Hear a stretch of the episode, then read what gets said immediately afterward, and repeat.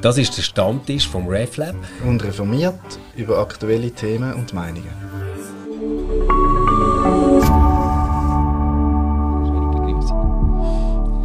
Hallo miteinander, wir melden uns zurück aus unserer kurzen Himmelfahrtspause. Mir, das bin ich, der Felix Reich. Herzlich willkommen zum Stammtisch und vis-à-vis sitzt wie immer der charmante Stefan Jütte. Hallo, Hallo zusammen, zum Wohl. Und zwischen uns sitzt der one and only Priscilla Schwendimann. Hallo zusammen. Wo, sie ist Pfarrerin in Zürich und bringt ganz viel Glamour zu uns an den Stammtisch. sie ist nämlich auch vom People-Magazin Glanz und Gloria, wo ihr sicher regelmäßig schaut, äh, nominiert als Brückenbauerin des Jahres 2021. Wir werden das Voting natürlich in den Show Notes verlinken, dass ihr äh, Priscilla. Die, die müssen unbedingt alle abstimmen, oder? Also ich meine, genau. Priscilla muss, muss, den Titel gewinnen. Das wäre echt gut. genau, das ist quasi Christenpflicht, dort äh, voten. also, aber jetzt ernsthaft. Ähm, ich habe gesagt, Priscilla, du bist Pfarrerin in der Kirchengemeinde Zürich. Mhm. Ähm, und jetzt hat es ja die Schlagzeile gegeben, vor gut einem Jahr, Regenbogenpfarrerin, ja. sagst du, von Zürich. Erzähl du doch mal, ohne dass ich jetzt lang rede, ähm, was bist du für eine Pfarrerin? Was ist das, ein Regenbogenpfarramt? Das ist eine ganz gute Frage, die ich noch nicht beantworten kann. ich glaube, ähm, das ist ganz wichtig. Die Stelle ist geschaffen worden ähm, mit einer Hoffnung und einer Vision. Ich denke, das ist ganz wichtig, dass man etwas aufbaut ähm, in der Kirche, aber auch, sag ich mal, außerhalb der Kirche, für die Community, von der Community. Ähm, mit der Community meine ich immer die Queer Community plus Allies, also Freundinnen und Freunde davon. Und die Idee war eigentlich, dass wir letzten September gestartet wären mit Gottesdienst fix, einmal in der Woche oder alle zwei Wochen. Und dann ähm, eine Seelsorge Angebot aufgebaut und ganz viele andere Sachen. Ähm, wie das so ist, das Leben spielt meistens ein bisschen anders. Und äh, dann ist die Ehe für alle Abstimmungen dazwischen gekommen. Ähm, ich bin da auch von der Kirche, ich den Auftrag gehabt, mich da sehr stark zu machen. Und äh, ich habe das ein bisschen unterschätzt, die Wichtigkeit von dem. Ähm, wie ich so bin, bin ich da sehr naiv reingegangen. Und es war wirklich klasse, weil nach der Abstimmung habe ich gemerkt, hey, so viele Leute haben einen neuen Zugang gefunden zu Kirche. Einfach durch mhm. mich. Ähm, was mich auch sehr irritiert hat, da bin ich glaube auch noch so ein in der Rolle, finde ich. Habe meistens, oder ich habe immer das Gefühl, es sollte nicht um dich als Pfarrperson gehen, sondern um, um die Kirche und ich merke, wie Kirche kann nur durch Menschen repräsentiert werden. Genau, und dann bin ich leider rausgefallen, ähm, das kann ich da ganz offen sagen, ich hatte eine ähm, Depression, gehabt. bin immer noch ein bisschen drin und dann ist das alles ein bisschen auf Eis gewesen. und bin jetzt zurückgekommen im März und wir haben jetzt eben gerade letztes Wochenende, also über Ufert. Ja. Gut, genau. ich verwechsel immer Ufer zum Pfingsten. so peinlich. Ja, ja. Über Ufer, genau. Zuerst geht der Herr Jesus genau. in den Himmel und dann kommt der Geist Ja, genau, so ist es. Man kann es merken oh, nein. Ja. Ich habe immer so ein Puff im Kopf, genau. Gut, Gut ähm, es gibt auch zwei Podcast-Macher, die äh, angekündigt haben, sie machen den Ufer den Podcast. Genau. Wie sie aber gut, bist du gut gesehen. Ja, ja. Ähm, nein, mega cool. Eben, dann haben wir jetzt wirklich eine geniale Tage gehabt. Das European Forum of LGBT Christian Groups. Zu dem kommen wir später noch. Ähm, und bin jetzt eigentlich wieder mehrheitlich zurück. Ich arbeite jetzt wieder 60 Prozent und freue mich ganz fest. Der Plan ist jetzt wirklich im September zu starten.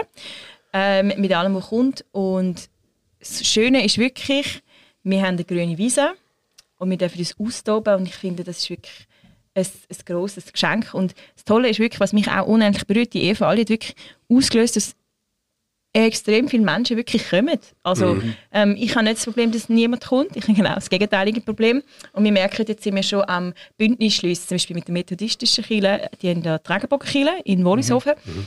Und die haben auch ein Safe Place. Das ist eine Organisation, ein Verein, wo ganz gezielt Seelsorge anbietet für queere Menschen. Und wir haben jetzt gesagt, wir müssen mit denen zusammenspannen, weil wir können das Bedürfnis ähm, gar nicht abdecken. Und mhm.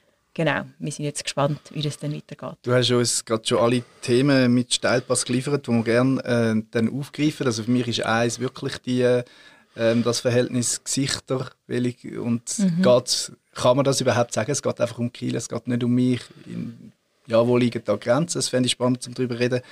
Ähm, das Ökumene-Thema hast du da jetzt gerade. Mhm.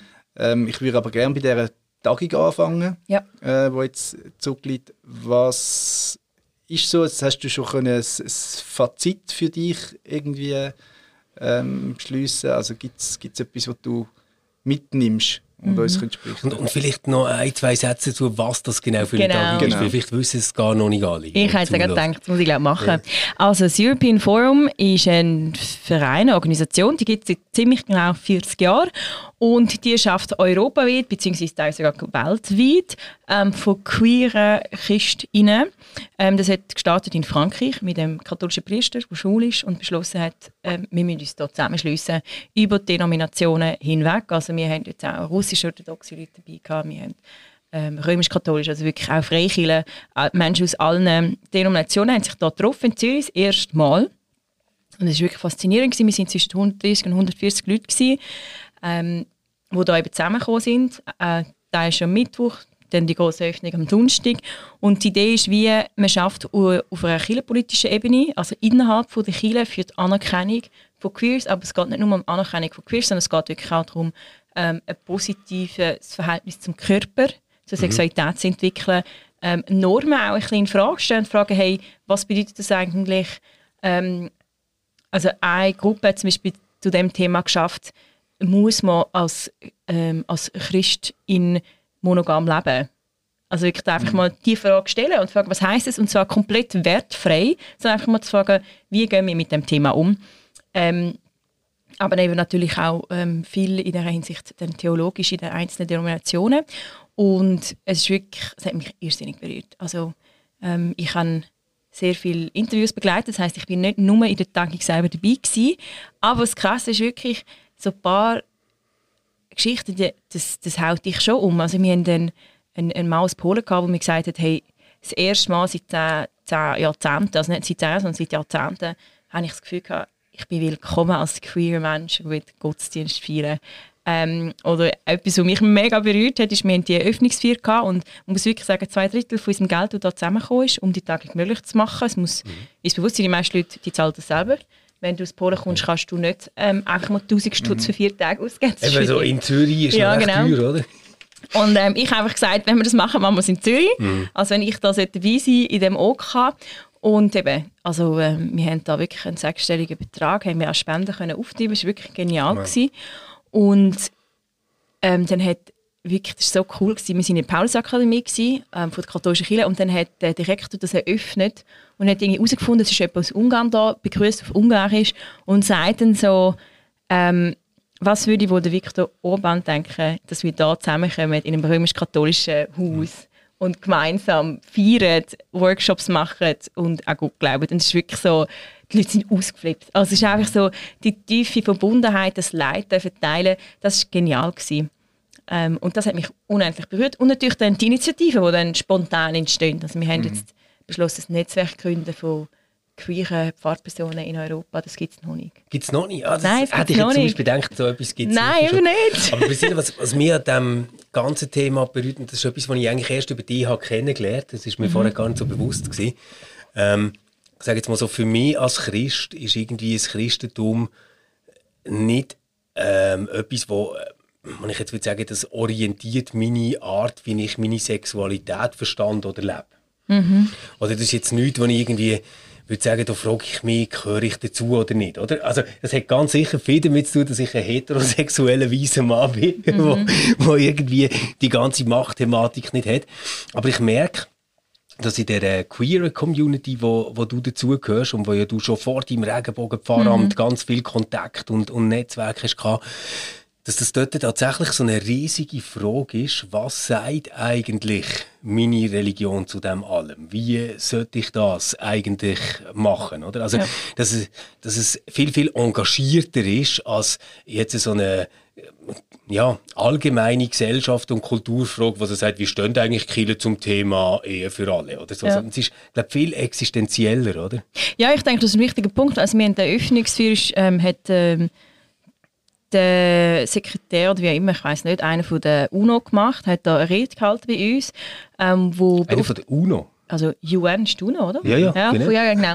Zum Thema, ähm, also er ist beauftragt für Gender and Sexuality. Ja. Ähm, und er hat wirklich gesagt, das hat mich wirklich getroffen, das habe ich mir nie so überlegt, er hat gesagt, das Problem ist, dass queere Menschen oder Menschen, die einfach nicht der cis-heteronorm entsprechen, ähm, dass denen oft der Zugang zur Transzendenz abgesprochen wird. Und zwar ganz dezidiert. Oh, krass. Ja. Und er hat es dann an verschiedensten Beispielen gebracht und er hat wie gesagt, queere Menschen müssen das wie sich rückerobern, sage ich jetzt mal. Ähm, jeder Mensch sollte ein Recht haben zur Transzendenz, zum Glauben. Und ich denke, oder was du jetzt sagst, du kommst sag ich mal, eher aus einer liberaleren Haltung, Ja. von daher ist das ganze Thema, ich meine, wir haben das gerade davon gehabt, oder? In, ähm, in äh, dass ich jetzt keinen Mist erzähle, eben in Polen gibt es LGBT-freie Bezirke. Und das ist von den Kirchen maßgeblich gefördert, oder? Oder in Ungarn ist das Thema LGBT verboten, darüber zu reden in der Schule, es wird verbannt, weil das senkt die Moral. Und da merke ich, dort ist Kirche und Politik so viel mehr verwoben miteinander. Ähm, und dort hat es Einfluss, oder? Und dann, ich habe ein Interview mit einer Person oder begleitet, wirklich mega brüllt hat und die gesagt hat, ähm, ich habe mich geoutet als non-binär und bin zu dem Priester und habe Hilfe gesucht, komplett aufgelöst. Und der Priester hat gesagt, ähm, ich bin besessen. Oder? Und ich denke, und das macht ja etwas tief Existenzielles mit dir. Und ich würde wie sagen, es geht in der Hinsicht nicht nur um Sexualität, das ist so oft das Missverständnis, sondern ich würde sagen, es geht einfach grundsätzlich um deine Identität, auch um deine Geschlechtsidentität. Ähm, und ich glaube, dass eben es auch eine Chance ist, als queerer Mensch entsprichst du viel weniger Normen. Ja. Das hat auch einen Vorteil, weil ich empfinde es zum Beispiel oft so, das Thema, das mich aktuell sehr beschäftigt, ist, dass ich das Gefühl habe, auch heute noch, in unserer heteronormativen Welt, ist Monogamie, und zwar langfristige Monogamie, wird als Norm wahrgenommen. Das heißt, ähm, obwohl wir 50% Scheidungen haben in der Schweiz und die Scheidungen enden ja meistens, sage ich mal, nicht sehr harmonisch. Und ich frage mich eben in letzter Zeit, das, ist, das weiß ich nicht, das ist eine Frage, die mich beschäftigt, ich habe das Gefühl, wenn man nicht grundsätzlich würde von einer langfristigen Monogamie ausgehen dann würden die Trennungen vielleicht auch besser ablaufen, wenn man sich viel früher trennen weil man nicht Angst hätte vor dem Druck von außen, oh, du hast versagt. Weil die Trennung ist immer das Versagen. In vielen Köpfen. Dabei ist das vielleicht gar kein Versagen, sondern sagt, hey, wir haben eine geile Zeit gehabt, aber vielleicht ist es gescheiter, wir sagen da Danke und suchen neue Wege. Und ich denke, da, die Normen Das sind ganz wichtig. zu tun. Oder so auf der einen Seite merke ich, hat etwas in mir gerade total viel Verständnis für das, was du sagst. Und auf der anderen Seite ähm, denke ich auch, ja, aber viele von diesen Normen sind ja nicht einfach entstanden, weil irgendwie ähm, so ein paar alte, mächtige Säcke sind zusammengesessen und haben gesagt, ey, was könnten wir für eine krasse, kranke Struktur einführen. Sondern es hat zum Beispiel auch damit zu tun, dass du ja plötzlich eine Zeit hast, wo du Kinder hast. Genau, es geht um Also Schutz für in, in Kinder. vielen Fällen, oder? Und dann ist Ehe plötzlich irgendwie etwas, was ganz, ganz wenig mit Mhm. einer Beziehung zwischen zwei Partnerinnen und Partnern zu tun hat, Ja. sondern eigentlich ein ganzes ähm, mega System muss absichern. Plus, wenn jetzt die während dieser Zeit, wo sie das System müssen absichern müssen, zum Beispiel nicht beide können gleich arbeiten oder so, also ich, ich sage es Mhm. jetzt ganz frech, Priscilla, aber bei mir wäre es jetzt so, also wenn ich jetzt würde in zehn Jahren kommen und sagen, hey, wir haben jetzt das Projekt mit den Kindern wirklich gut gemacht, Schatz, äh, da können wir stolz drauf sein und jetzt hocken drunter und ciao zusammen. Dann wäre sie schon ziemlich die Verarschte, oder? In Eben. dem Aber ich, und ich glaube, das ist ein wichtiger Punkt. Ja. So funktionieren patriarchale Strukturen. Und das muss uns bewusst sein. Die Bibel ist ein tief patriarchales strukturiertes Buch. Weil einfach in der damaligen Zeit ist das so gewesen. Und ich meine, wenn wir, wenn wir anfangen, die Bibel so auf heute übertragen haben, Hermeneutik, wie Zivilin immer so schön sagt, ist einfach existenziell zentral.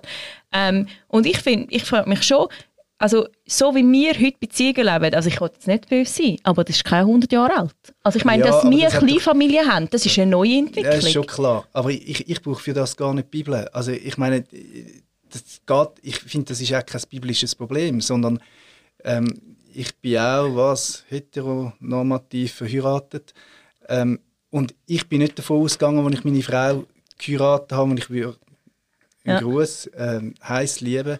Ich bin nicht davon ausgegangen, dass wir einfach eine geile Zeit haben.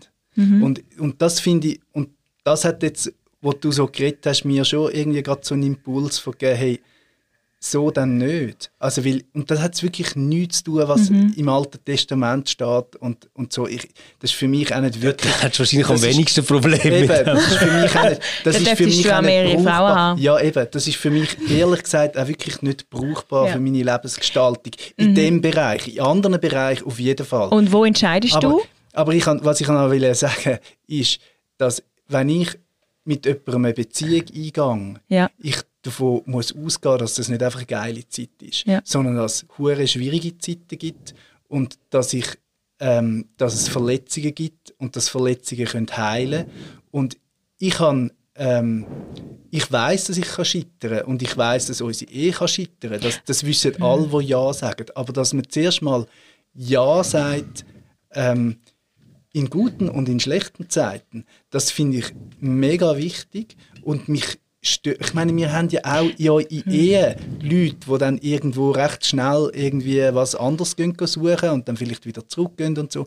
Und ich finde da ein bisschen über Moral reden und, und die Frage, ähm, wie viel Mut ich meinem, meiner Partnerin, mhm. meinem Mitmensch zu, ähm, das und, und wie viel, auf wie viel verzichte ich halt auch. Also ja, das, aber du machst eine mega Wertung, Felix. Merkst du das? Ich ja, find, von mir aus. Aber, eben, aber ich glaub, Wert geht ja nicht ohne Wertung. Wieso ist Wert schlimm? Ich, kann doch, ja. es, ich, ja nicht, ich, habe, ich habe jetzt nur von mir geredet. Ich habe nicht anderen mhm. Vorwürfe gemacht. Nein, aber ich, sondern ich wollte sagen, ich sehe den Punkt. Du willst, weißt du, Felix, wir sind ja auf dem gleichen Schiene. Weil ich ja. bin seit zehn Jahren mit meiner Frau zusammen. Ich habe nie von einer anderen Beziehung gehabt. Also ich entspreche eigentlich einer klassischen heteronormativen ja, Beziehung. Viele, ich kenne viele lesbische Paare, die dem äh, entsprechen. entsprechen. Ja, ich bin jetzt einfach okay. Genau, ich bin einfach also eine lesbische Beziehung. Mit dem habe ich auch kein Problem. Aber ich glaube, mein Punkt ist vielmehr, dass ich sage, und das ist, was ich vorher gemeint habe, ähm, oder vielleicht noch zwei kurze Punkte dazu. Ich glaube, das eine ist, ähm, ich würde das jetzt auch nicht biblisch begründen, aber uns muss bewusst sein, dass im, in Europa ganz viele Länder Religion und Politik noch sehr eng verwoben sind ja. und das aus dem abgeleitet wird. So. Mhm. Dass wir das da vielleicht nicht machen oder nicht explizit machen, ist eine andere Frage. Mein einziger Punkt vorher war mit dem Beispiel, ich merke, da gehen ganz viele Emotionen bei euch beiden auf, ähm, ja. dass ich wie versucht habe zu sagen, dadurch, dass das eine Wertung hat mhm. Und die Wertung finde ich, es geht mir nicht darum, ob ich die Wertung gut oder schlecht finde, sondern ich will sagen, das, das schafft auch Probleme. Nämlich dann, wenn du merkst, hey, eigentlich, das, was du vorhin gesagt hast, wir verletzen uns nur noch. Ich sage mhm. nicht, dass es bei uns so ist, aber ja. wir verletzen, dass es dann viel schwieriger ist zu sagen, wir gehen besser jetzt den Weg, statt noch fünf Jahre weiterzumachen, bis es so kaputt ist, dass es, dass es nur noch knallt. Und ich glaube, dass das, das passiert, oder? Das ist mein einziger mhm, Punkt. Mhm, okay. Ja, das ist für mich klar. Aber das, das, das ist ja, ich glaube, von dieser Herausforderung stehen alle, ob sie die Bibel lesen oder nicht, ob sie atheistisch oder ich, ich glaub, sind. Ich glaube, eigentlich ist schon noch mehr drin in den ersten Aussagen. Und ich meine das jetzt im positiven mhm. Sinn. Ähm, ich glaube, also, wenn, wenn man das Ganze nicht reflektiert, dann geht man irgendwie wieder von aus, es gibt so einen Normalfall Ehe. Mhm. Das ist jetzt sogar noch einiges zementiert worden, würde ich sagen, durch Ehe für alle. Mhm. Dass man quasi wie sagt, so, das gesellschaftliche Leitbild ist, zwei Menschen versprechen sich treu. Ähm, Im Idealfall äh, sind sie noch für Kinder verantwortlich, die bei ihnen aufwachsen, zahlen zusammen Steuern, haben irgendwo ihr... Mhm. Ja. Ähm, und, Ihre Einfamilienhaus und Hunde? Genau, oder? irgendwie so, oder? Aber, aber es ist doch... Nein, ich, ich, ich ist recht schockiert und muss dem entsprechen. Das neue Spiessertum ist doch Aber, aber genau, in, insgesamt geht es quasi wiederum, wir, wir haben dort äh, so ein ziemlich altes, etabliertes Bild. Ähm, du hast jetzt mhm. vorhin gesagt, 100 Jahre alt, vielleicht 150 Jahre, mhm. ist ja gleich. Aber, aber das hat sich jetzt eigentlich gerade noch einiges erneuert und, und durchgesetzt. Mhm. Und jetzt äh, ähm, kann man natürlich, wie du sagst, sagen, okay, das ist etwas, was patriarchale Strukturen im Prinzip transportiert und zeigt. Und wir sehen das bei uns vielleicht ein bisschen weniger, als man das unter einem Viktor Orban sieht, wo nachher Religion das Ganze mhm. auch noch muss heiligen und sagen, das ist äh, irgendwie eine Schöpfungsordnung oder whatever.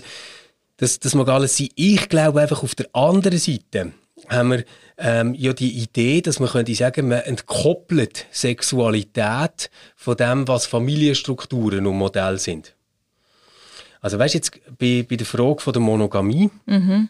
gibt es ja viele Konzepte, die würden sagen, es ist uns völlig klar, dass man auch dort muss Verantwortung übernehmen muss. Aber das können ja einfach die zwei sein und dann haben sie irgendwie nebendran, sei das jetzt in einem polyamorösen Konzept mhm. oder in einem polygamen Konzept, ist ja völlig egal, mhm. haben sie irgendwie noch ihr Eigenleben, oder? Ja. Und das, glaube ich, ist letztendlich ein bisschen fake, weil man das immer nur aus einer ziemlich krassen Machtposition heraus kann sagen also du kannst das viel, viel einfacher sagen als Partnerin oder als Partner, wo aus wirtschaftlichen, ähm, gesundheitlichen etc. Gründen nicht muss Angst haben, verloren zu werden. Und nicht muss Angst haben, nachher ähm, quasi im Nachteil zu stehen. Also ich, ich würde sagen, genau das, was quasi Kritik ist an diesem mhm. patriarchalen System, wo man eigentlich möchte befreien, ist letztendlich etwas, was nur für eine ganz, ganz kleine Elite mhm. aus dem patriarchalen System wieder interessant wäre. Ja und nein. Also ich würde sagen, ich kenne Menschen, die polygam leben, in einer Dreiecksbeziehung und da ist nicht einer vom anderen in dieser Hinsicht mehr abhängig. Mhm. Aber ich würde tatsächlich sagen, dass unser, unsere heutige Gesellschaft äh, baut auf dem Monogamen auf und darum funktioniert das auch. Oder? Und ich meine, de facto ist es quasi bei der Ehe geht es im Endeffekt nur also mehrheitlich um den Schutz von diesen Kindern. Berechtigt. Mhm. Weil irgendjemand muss sich ja um die Kinder kümmern. Also die Ehe ursprünglich, wo sie entstanden ist, ist es genau um das gegangen, oder? Um die Zukunft sicher von dem, sag ich mal, von dem Geschlecht, von dem Stamm. Also mhm. natürlich als Mann. Wir Frauen sind ja vor allem Objekte dafür gewesen. Haben aber eure Gene schon auch weitergegeben. genau. Nein, aber ich denke, also es geht mir gerne um, ähm, ähm, um ein Beispiel. Mir geht es einfach darum, dass ich sage, wir müssen Orte schaffen, wo wir wertfrei können über neue Themen diskutieren können. Und es ist mir wichtig, noch ganz wichtig zu sagen, es ist nicht so, dass wir in dem EF nur über so Sachen geredet haben. Nein. Sehr wenig. Wir haben vor allem auch darum geredet, und darum jetzt noch vielleicht kurz zurückzukommen aufs, w äh, mhm. aufs ähm, EF, das European Forum, ist wirklich, wir haben auch viel darüber geredet, wie funktionieren zum Beispiel ähm, altkatholische, also christkatholische mhm. Strukturen, wie funktionieren römisch-katholische Strukturen, was können wir ändern, ähm, wie können wir ähm, und das finde ich das ist ein wichtiger Punkt. Das ist gerade bei der Frauenkonferenz, und ich war, das großes Thema gewesen. Wie können wir Vorurteile abbauen? Mhm. Und wir haben gemerkt, Storytelling ist ein ganz wichtiger Aspekt. Also wir haben eine Frau aus Polen, ich nenne sie jetzt Abigail, ähm, wo eine Transfrau ist, vorher sehr stark war in der sowjetischen, also im Widerstand gegen die Sowjetunion. Ja. Und, ähm, sorry, ich muss manchmal nachdenken. Ähm, dort ganz bekannt war, ist bekannter Politiker war und mit der Transition alles verloren hat. Okay. Und heute wirklich in einem Haus lebt, wo das EF muss zahlen, dass es nicht reinregnet. Also es ist wirklich, okay. ähm, und das sind also Geschichten, die mir einfach finden, mm. die müssen erzählt werden, mm. die müssen gehört werden, weil es geht, ähm, mir hat jemand einen, einen Sticker gegeben, mega herzige, eine, eine junge Person, die drauf gestanden ist, ich verstehe es zwar nicht, weil es steht auf Ungarisch drauf, aber es steht drauf, ähm, wir wollen nicht eure Hetero-Kind queer machen. Wir wollen einfach, dass unsere queer Kinder überleben können. Mhm. Und ich denke, das ist ein wichtiger Punkt. Es mhm. geht wirklich, viel von der Arbeit vom European Forum ist Aufklärung, ist ähm, Ängste abbauen, Ängste mhm. auch ernst nehmen. Ich meine, Ängste sind immer da, oder? Ähm, wir alle, also ich auch, ich bin da übrigens nicht ausgenommen. Ich habe auch Ängste, Sachen, wovon ich fest überzeugt, oder? Und wenn das jemand kommt und ihn vorstellt, dann macht das etwas mit mhm. mir. Und das ist ja ganz grundsätzlich, das hat gar nicht nur mit dem queer Thema zu tun. Ähm, und ich denke, jetzt, die Situation vorhin, die jetzt auch gesagt, oder? wenn jemand kommt und uns, wie wir leben, so existenziell nicht mal bewusst uns in Frage stellt, aber das Konzept in Frage stellt, dann macht das etwas mit uns. Mhm. Dann löst es ganz viel aus. Und ich glaube, dem Bewusstsein, sich dem zu stellen, das ist ja. ein wichtiger Aspekt in dieser Tagung. Und jetzt könnte man ja so wie die Vermutung haben, ich weiß aber, ob das nicht so ist, darum frage ich das auch so frech. Jetzt, jetzt ist äh, Brasilien ein paar Tage mit den Orthodoxen, mit den Katholiken und was kommt ähm, jetzt? mit den Leuten aus Osteuropa zusammengesessen und äh, schaut jetzt so auf die Schweizer Landschaft und denkt, ja, also mindestens bei uns Reformierten ist eigentlich alles in Ordnung. also, ja, also ich, ähm, du, ich sage dir ganz ehrlich, ja. ich finde, ähm, leck du mich, also äh, ich, weißt, du hast ja vorhin gesagt, der Brückenbauerin des Jahres, oder? ich finde, hey, wenn ich sehe, was die Leute da im Osten, also meine, nächstes Jahr machen das Leute aus Armenien und ich meine, die haben uns Fotos gezeigt, wie sie zusammengeschlagen ja. worden sind, hey, wie ihr Haus zerstört worden ist, also ihre Wohnungen, ähm, wo ich gedacht habe, hey, das sind Leute, die eine Auszeichnung verdient haben. Ich meine, ich, ich bin einfach und ich mache, aber ich muss keine Angst haben, zusammengeschlagen zu werden. Gut, ich bin schon dumm angemacht worden, aber mhm. ähm, ihres, und ich meine, man kann Leiden nicht vergleichen, aber wir leben in einem unendlich privilegierten Land, wo sehr offen ist und ich meine auch die Ehe für alle. Es hat mich mega berührt. Hey, die Schweiz hat ja gesagt und ähm, ich habe den amerikanischen Botschafter getroffen und wir haben darüber diskutiert, was aktuell in den USA abgeht und dann habe ich gedacht, ich habe jetzt nicht so Angst bei uns in der Schweiz, weil mhm. das Volk hat ja gesagt und ich glaube, wir sind zwar oft langsamer wie andere Länder, aber wenn wir uns entschieden haben, haben wir uns entschieden. Ich finde, das ist ganz ein wichtiger Aspekt. Das ist wirklich so. Das ist wirklich so, ja. Und, ähm, und, und ist dann auch mega breit abgestützt. Ja, und es, es geht nicht darum, dass du dann drei Jahre später sagst, oh, wir gehen zurück. Das wird ja. bei uns nicht passieren. Ja. Ähm, und ich finde wirklich, in dieser Hinsicht, ja, wir sind auf einem sehr guten Weg. Wir sind weltweit gesehen wirklich sehr gut unterwegs und gleichzeitig sind wir aber eben unterwegs. Also ich finde, ähm, eben, wir haben immer noch die Suizidrate von queeren Jugendlichen mhm. ist immer noch fünfmal höher. Das finde ich auch etwas so von, von den schlagendsten Kennzahlen, um quasi zu sagen, es gibt ein grosses Problem. Mhm. Ich habe so gestaunt, gehabt, äh, wir hatten Synode in Bern, RFBU mhm. so, und dort ist es wirklich so um ähm, Kirchenordnungsänderung gegangen wo eben nachher die Ehe für alle, also auch so quasi im Sinne von Trauung für alle, oder, mhm. der Kirche möglich macht. Und ich habe es nachher schon noch verrückt gefunden. Man, man, hat so einen Zeitplan, oder? was man nicht beschätzt, wie lange so ein Traktandum geht. Oder? Du musst dir vorstellen, du musst dort Artikel für Artikel durchwinken. Und es gibt noch einen allgemeinen Ausspruch dazu. Und, so. und auf jeden Fall, es sind lächerliche 50 Minuten eingeplant gewesen. Und die haben auch gelenkt. Ja. Die haben dann gelangt. Also natürlich sind noch so äh, ein, zwei Typen führen, die noch ein paar Bibelverse kennen, die wir alle anderen übersehen haben und darum jetzt falsch würde ja stimmen, oder? Aber irgendwie ist dann auch so gesehen, dass, dass man sich mehr so ein bisschen amüsiert hat, dass die jetzt mhm. das auch noch sind, sagen. Und es ist nachher mit einer mega deutlichen Mehrheit angenommen worden und es ist überhaupt nicht mehr, weißt, man, hat, man hat nicht müssen streiten oder so. Es ist so wie gewesen, etwas, was hinter uns liegt. Mhm. Und, und trotzdem glaube ich aber, dass, dass das eigentlich ähm, also zwar sehr erfreulich ist jetzt auf, auf Seite der Kirche, aber, aber ich, ich glaube nicht, dass, dass wir an einem Punkt sind angekommen, wo wir können sagen, okay, jetzt ist ja alles erledigt, jetzt ist es gemacht, oder? Ja, und ich finde, wir sind, also ich finde das wichtig. Ich, hab, ich muss ganz ehrlich sagen, das ist etwas, wo ich DKS schon ein bisschen vorwerfe. Ich meine, wir haben die Ehe für alle Abstimmung gehabt, im September. Mhm. Ja, September. Und ich meine, es hat keins kontroverses Podium gegeben. Hey, das hat mich schockiert. Ich meine, wir sind ein Landeskirche. Wir müssen kontroverse Stimmungen aushalten. Wir müssen ja, aushalten, dass man, wir haben ja eins gemacht, genau. Danke dir, Felix, da nochmal an dieser Stelle. Du hast mich da sehr unterstützt. Ähm, ich finde wirklich, das gehört auch dazu, zu einer gelebten Demokratie, dass wir die unterschiedlichen Meinungen aushalten und dass auch diese Stimmen dürfen gehört gefunden werden. Und dann können wir wie sagen, danke, wir haben dich gehört und wir haben jetzt entschieden, aber sie sind gehört worden. Und das unterscheidet uns wirklich auch äh, von einer Nicht-Demokratie. Ja, ich glaube ich glaub aber das, was eigentlich die Stärke ist, jetzt an der Idee ähm, ja. von diesen anderen Podien, war, dass man mal zuerst Leute zulässt, die selber betroffen sind. Also ich, ich habe eins aber von diesen Podien Podium moderiert. Nennen. Ich habe eins von diesen Podien moderiert in, in Bern und das Interessante dort war, dass ähm, weißt, von außen mhm entsteht oft wieder der Eindruck, ah, die queeren Leute die wollen das und das. Mhm. Und du hast einfach gemerkt, dort hocken vier Vertreterinnen, Vertreter und die haben alle komplett andere Anliegen. Ja. Und das Podium ist nämlich insofern gewesen, dass man sich dort recht gefetzt hat, wo zum Beispiel äh, um, um das Thema ist gegangen von Leihmutterschaft. Das mhm. ist dort äh, das wichtige Thema gewesen. Hast gemerkt, das sind total kontroverse Haltungen, die dort aufeinandertreffen mhm. unter diesen vier. Und weißt du, wieso ich das schlecht gefunden habe?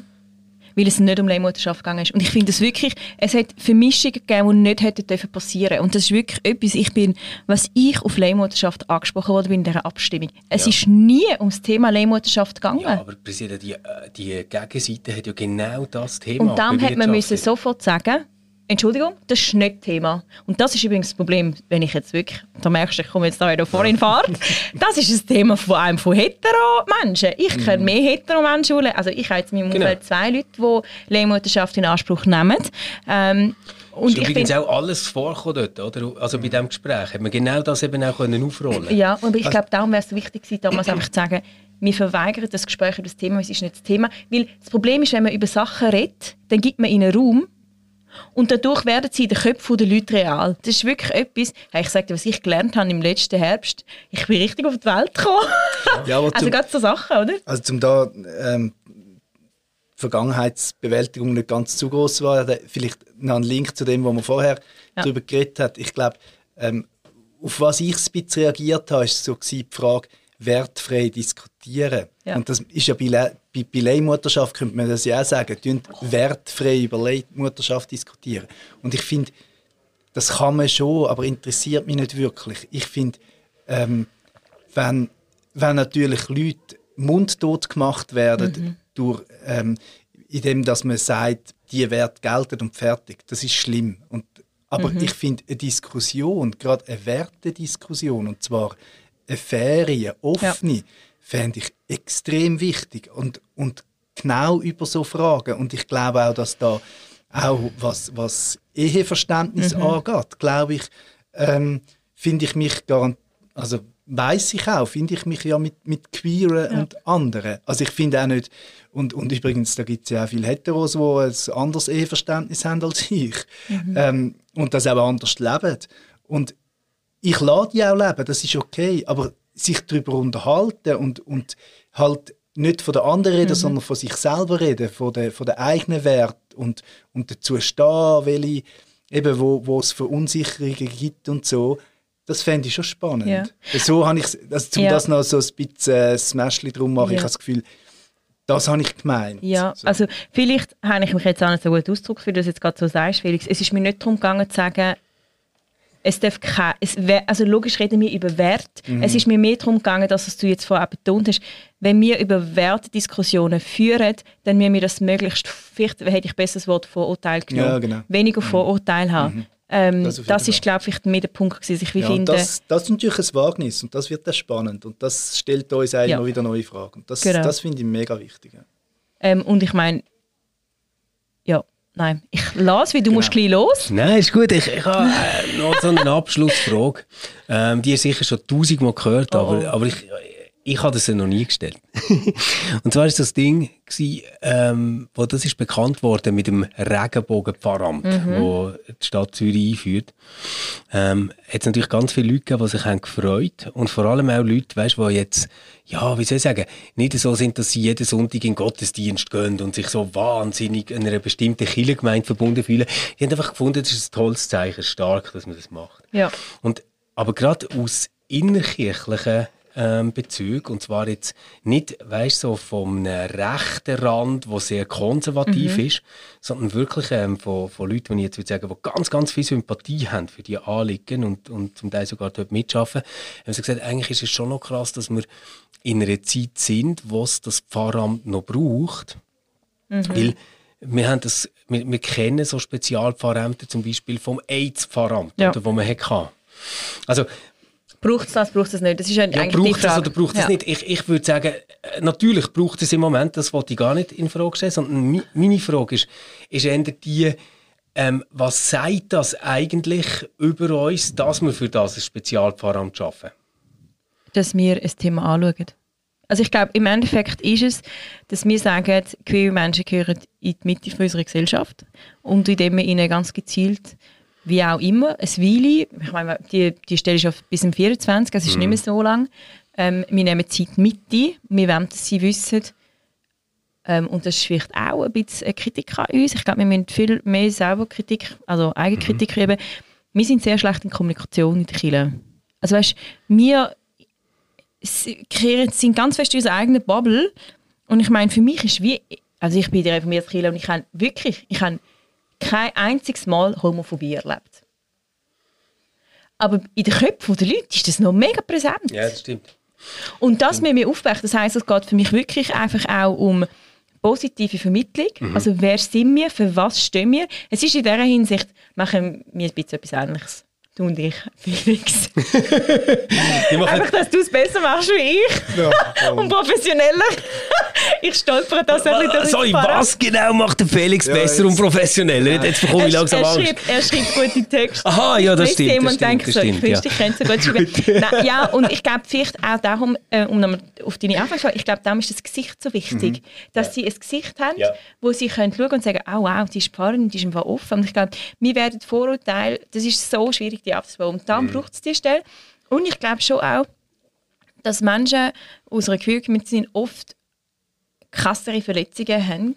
Ähm, oder krasser finde ich schwierig, wie Wertung, aber auch andere Verletzungen haben und dass das einen speziellen Raum finden und dass wir mit dem auch sagen, wir nehmen dich ernst. So ein bisschen das, oder, wo wir auch in der Bibel lesen, dass wir die Schwachen sollten stärken. Nicht, dass Queers immer schwach sind, aber dass sie jetzt da vielleicht ein bisschen mehr ähm, Starthilfe brauchen. Ähm, das ist für mich schon so ein Punkt. Und am Ende heißt es für mich wirklich auch, da kommt jetzt meine ganz konservative Seite raus, heisst es für mich auch ähm, eine Mission, die wir haben.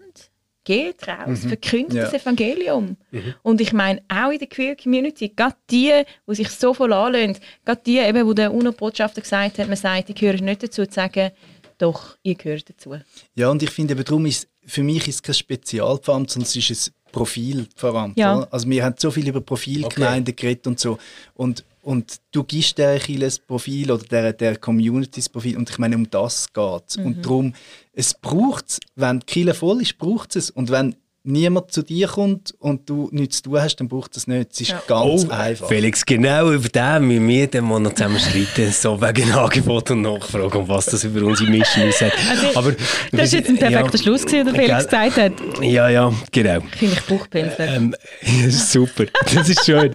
Und ich danke dir herzlich, dass du ähm, das Gesicht bist in diesem wichtigen Thema. Wer ähm, das unterstützen kann das noch machen bei äh, Voting und ihr findet den Link dazu, wo ihr könnt voten könnt, in unseren Shownotes. Macht das unbedingt. Ähm, wenn ihr auf der Webseite sind, haben wir einen dort rein.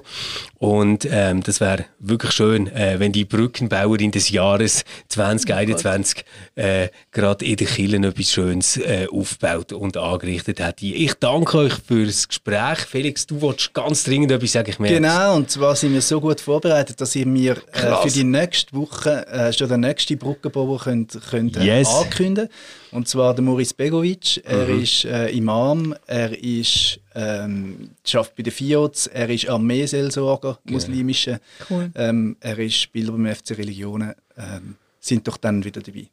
Bis dann. Ciao zusammen. Tschüss. Ciao zusammen.